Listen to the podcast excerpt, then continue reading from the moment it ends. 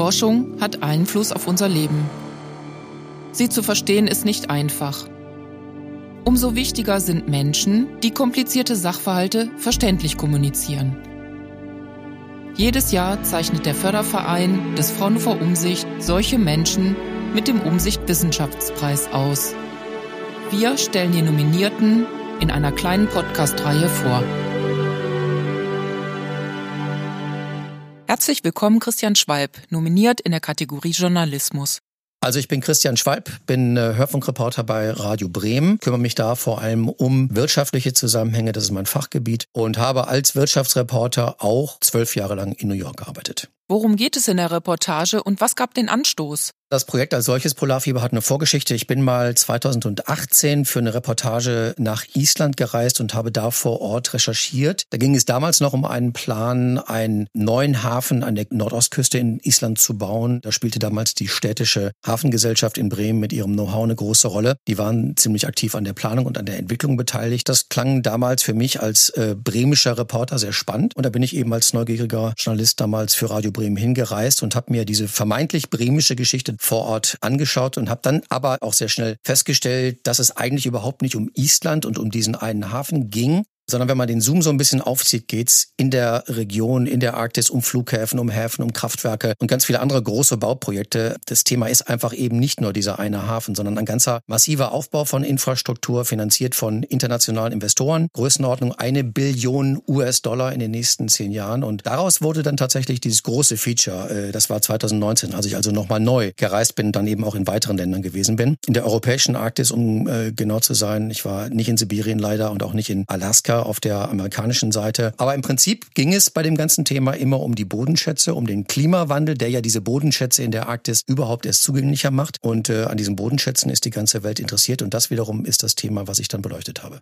Welche Nationen stellen sich denn für die Ausbeutung der Bodenschätze auf? Im Prinzip der komplette Rest der Welt. Aber natürlich reden wir da vor allem von den Großmächten, äh, die sich frühzeitig in Stellung bringen. Dieser Prozess ist zumindest, was die politische Gemengelage angeht, schon sehr weit fortgeschritten. Das habe ich dann zum Beispiel bei einer Sitzung Sitzung des Arktischen Rats erlebt in Rovaniemi, Finnland, als der amerikanische Außenminister Pompeo ähm, sehr klar gemacht hat, dass die Amerikaner da auch mitmischen wollen. Die Arktis war aus amerikanischer Sicht immer so ein bisschen stiefmütterlich behandelt. Die Russen machen das ganz anders. Sie sind schon seit Jahren sehr aktiv und stecken ihr Geld sehr konkret in die Ausbeutung der Bodenschätze. Äh, nicht nur in Sibirien, vor allem in Sibirien, aber gucken eben auch, dass sie in der europäischen Arktis ihre Finger an die Sachen kriegen. Und China kommt natürlich sozusagen als Dritter um die Ecke und sagt, wir wollen da mitmachen. Und das wiederum führt natürlich zu ganz viel Rangeleien. Und die politischen Folgen dieser Rangeleien habe ich dann wiederum äh, beim Arktischen Rat damals in Rovaniemi mitbekommen. Sie waren mehrfach in der Polarregion. Welche Eindrücke haben Sie von dort mitgebracht? Also was sich bei mir wirklich festgesetzt hat, ist, dass die Perspektive auf den Klimawandel und das, was aus dem Klimawandel dann rauskommt und was nach dem Klimawandel passiert und mit dem Klimawandel passiert, in der Arktis komplett anders gesehen wird als bei uns. Als ich losgefahren bin als Reporter, äh, klopften mir die wohlmeinenden Kollegen links und rechts auf die Schultern und sagten, naja, da guckt's aber mal genauer hin. Die wollen doch nicht wirklich anfangen, jetzt zu bohren, zu baggern, zu bauen und das mitten in dieser berühmten und viel zitierten letzten unberührten Landschaft der Erde. Wenn man aber jetzt vor Ort ist und recherchiert, stellt sich sehr schnell eine ganz andere Perspektive dar, nämlich die die, dass die Menschen vor allem, was die wirtschaftliche Perspektive angeht, meistens perspektivlos waren über Jahrzehnte. Das sind ja alles zum großen Teil unberührte Landschaften, na klar, aber auf der anderen Seite eben auch Landschaften, in denen es keine gesellschaftliche Perspektive gibt. Landflucht ist ein großes Thema. Die äh, nicht nur die Jungen, aber vor allem die Jungen wandern in die wenigen Städte ab. Das heißt, große Teile der Landstriche sind entvölkert. Und wenn man jetzt sagt, guck mal, da sind Bodenschätze und an die kommt man jetzt besser dran, leuchten die Augen. Die Menschen begründen das nicht nur wirtschaftlich, sondern wie gesagt, da gibt es eine ganze gesellschaftliche Perspektive. Wenn alles abwandert, die Tankstelle ist irgendwann auch weg und der letzte Supermarkt auch, dann bleibt gar keine Perspektive mehr. Dann das Dorf ist sozusagen gestorben.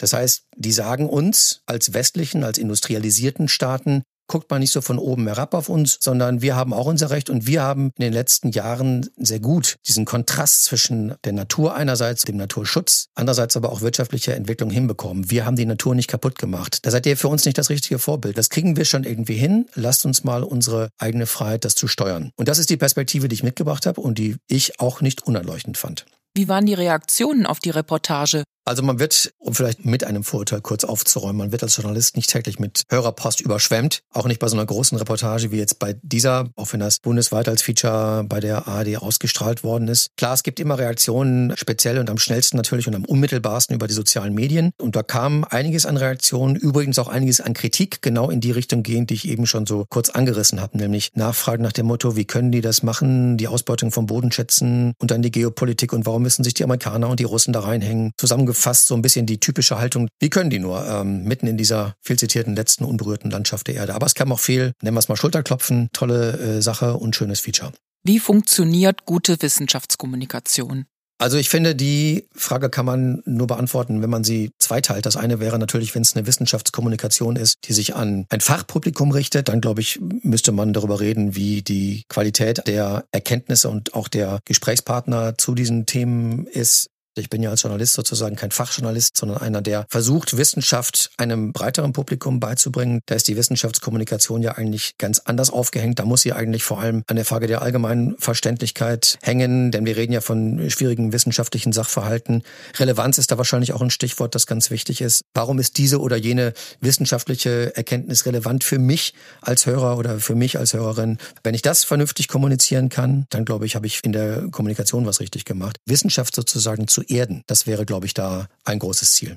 Danke fürs Zuhören. Informationen zum Umsicht Wissenschaftspreis, zur Preisverleihung und über Fraunhofer Umsicht finden Sie auf unserer Webseite umsicht.fraunhofer.de. Dort können Sie auch unseren Newsletter oder RSS-Feed abonnieren, um keine Podcast-Folge zu verpassen. Übrigens findet die Preisverleihung am 2. Oktober online statt. Bis dahin, bleiben Sie gesund.